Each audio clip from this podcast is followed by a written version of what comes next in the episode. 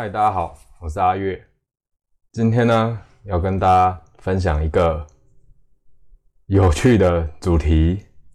今天呢，也没有菜鸟，因为呢，今天是做保健室，应该算以后新企划的开张。不知道，反正呢，要跟大家宣布一件事，就是从今以后呢，我跟我已经离开摩埃创意工作室了。也就是说，我没办法，我已经哎要怎么讲？呃，反正就离职了。对，那离职的原因不是什么哎摩爱对我不好还是怎样的，反正就是我从过去开始做桌游，开始变编辑，到现在我开始发现，呃。桌游产业的产值目前为止受到很严峻的挑战，但也不是说船快沉了，所以就绕跑这种感觉。因为我始终很喜欢设计游戏，也喜欢透过游戏去解决问题。那我自己本身的机稿也很多，所以呢，就会想说，那我是不是可以帮桌游找到更多可能性跟方向呢？所以呢，我就想说，那不然这样。反正基本上该学的一些编辑的一些技术跟能力，我基本上都差不多有概念了。那也许可以透过这些技术跟能力，去把桌游带到另外一个方向去。这可能也是我接下来要做的事情，对吧？目前大家只要听我跟菜鸟之前回顾过的产业现况，大家就可以知道。桌游这个产业目前要乘坐产业，其实对从业人员来说都还是非常辛苦的一个挑战。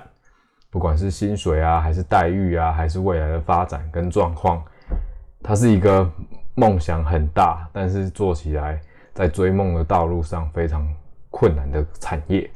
对，那我今天也不是要揭露这个产业多辛苦啊。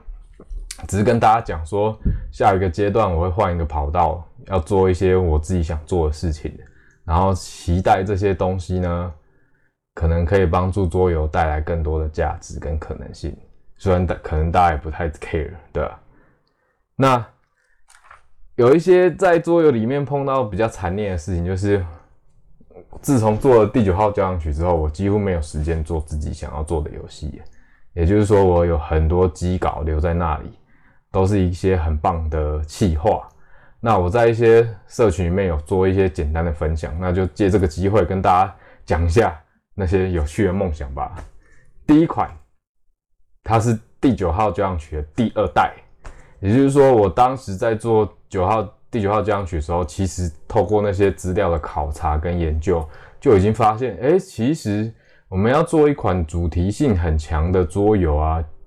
呃，特别是跟音乐家还有十八世纪有关的桌游，其实真的不会很困难。怎么说呢？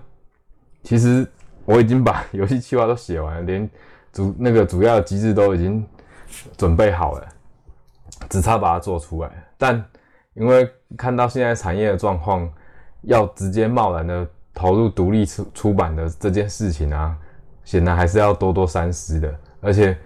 游戏设计的能力也不只能只只是要发挥在哎桌游创作上面，其实做创作还可以有带来很多可能性。希望大家之后也可以拭目以待。好，言归正传，这款游戏呢是讲十八世纪音乐家的一生，玩家呢会作为一个很小的无名氏，在十八世纪初，你的家族甚至你。就算想要以音乐家为谋生，你也只是宫廷里面一个很小的仆人而已。那你的工作呢，全仰赖各个宫廷的赏识。那透过这些宫廷的赏识呢，你可能会因为主子换了，就必须换工作。像著名的巴哈，他们的家族虽然是音乐世家，可是呢，他们巴哈这一生都在不同的宫廷间辗转徘徊，也就是说，企图去找到更好的工作。那玩家呢，一开始就。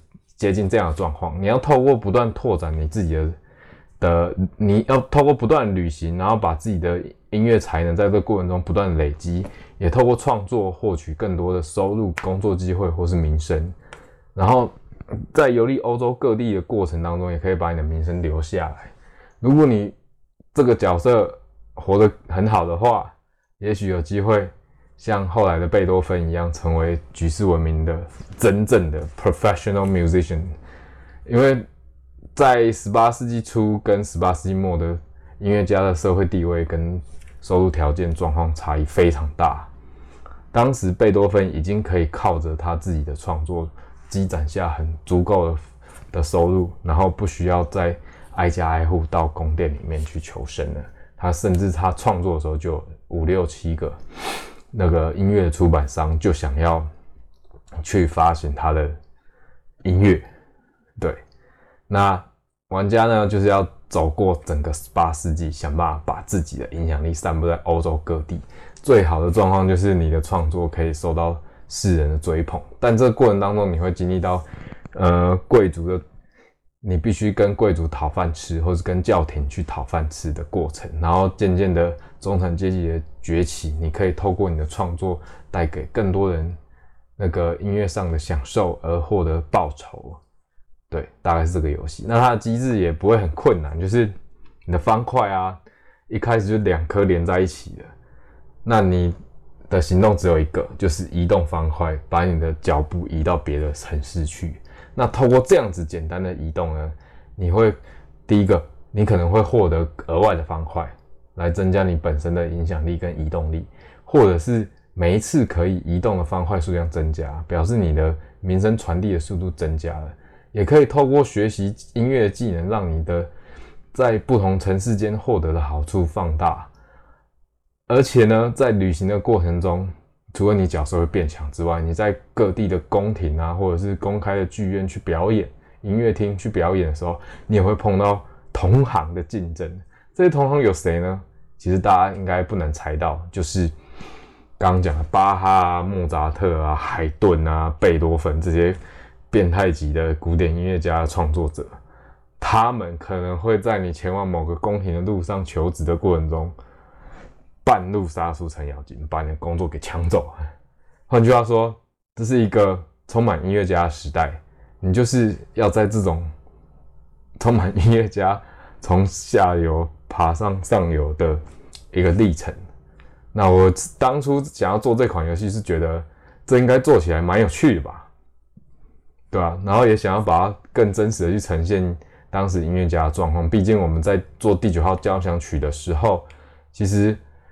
呃，比较嗯呃，有一些玩家给我们的反馈是这款游戏没有什么主题性。的确，这款游戏在主题性上面是还是有待加强的，所以我才会想要做音乐家二代。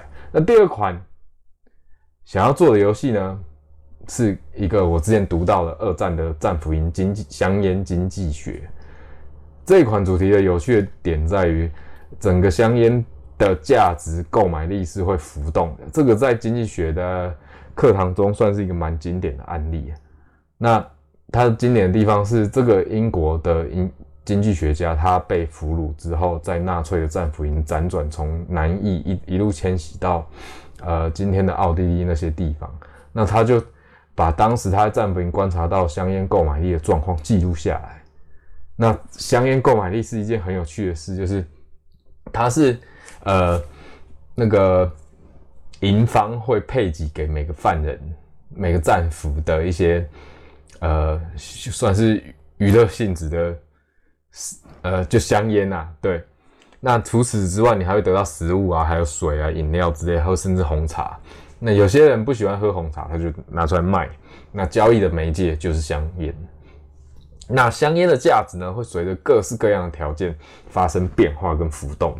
比方说，今天你的战俘啊被盟军轰炸，那这时候有人会想说啊，那香烟应该那个万物飞涨的时代吧，因为供给变少了。但事实上不一定。怎么说呢？有持有香烟的人会觉得啊，我们这边被攻击了，是不是接下来的日子苦了？我是不是就不应该拿这些仅存的娱乐跟休息消遣？拿来去兑换那些生存必须的食物，还是把香烟留在身边好了。所以这时候你的香烟可能就买不到食物，或者是你想要吃的东西。那有一些新的战俘加入的时候，或者是有不同国籍战俘加入的时候，有一些价格也会受到影响。比方说，呃，英国人喝茶，而法国人不喝茶，所以呢，你的茶可以拿去，如果是英国人，你可以去法国那边买茶，也是用香烟来交易。然后，呃，不同的营区它有区分开不同国籍，那中间还有一个中间人，他必须去，他是有这个权利去跟其他人家交易的。那交易的点是一个桌子，是一个像一个交易站，可以委派一个 officer 在那边看，是你们自己推出来的。然后你要把你想要卖的东西放在格子里面，那成交的时候就是留下香烟，你就可以去拿回你想要贩售的东西。那有些时候行情不好的时候，你东西就放在那一整天都没有人要领走啊。对，大概是这个机制。那我在想，它是不是能够透过桌游的形式去表达给大家，感受一下那个时候你在战俘营里面，你面对香烟这个事情，你的心情是怎样？对。好，这个就是一些我想要做的游戏，目前一直都没有时间做。当然还有其他很多小游戏都一都有机稿放在那都没有做出来。原因是因为，并不是说啊，你有游戏点子就应该要马上拿出来出版。事实上，加入呃摩埃这几年啊，其实学到很多产品规划、产品行销啊、产品开发，还有市场定位一些评估的一些视野。所以呢，你会越来越谨慎看待出版这件事情。对，当然有有人会讲说啊，这都是借口。如果你愿意做的话，你就投入下去。但我后来发现，尤其是这两年疫情的关系，游戏要受到更多目光的追捧，已经越来越严峻了。那我也不是说疫情现在短暂期间内看起来不太会呃变好，所以就觉得啊，好像。看空整个桌游产业，事实上，我觉得我还是会想要做桌游，只不过我觉得在在那之前，我可能得做点其他事情，或者经营自己更想要做的事情，才有机会去做这些可能高耗时、高风险、没有足够成本跟行销力道是没办法好好做生意的产业。对，这是我接下来想要做的事情。那之后做的事情大体上的方向跟两件事有关，第一个是书，第二个是桌游。那这个我之前在呃我的那个保健室某一集吧，好像提到，但也许不是讲的那么清楚。那在这边就先讲一个简单的提示，就是它跟书有关，它跟桌游也有关。不过呢，因为我还没把它做出来，所以我也不敢说我会做到怎样。我只能说，如果你对我过去设计的游戏有一些信心，然后你对于我在做产业一直以来讲的一些概念啊，或者是一些点子啊，或者是一些启发，对你来说还不错，那也期待我接下来想要做的事情。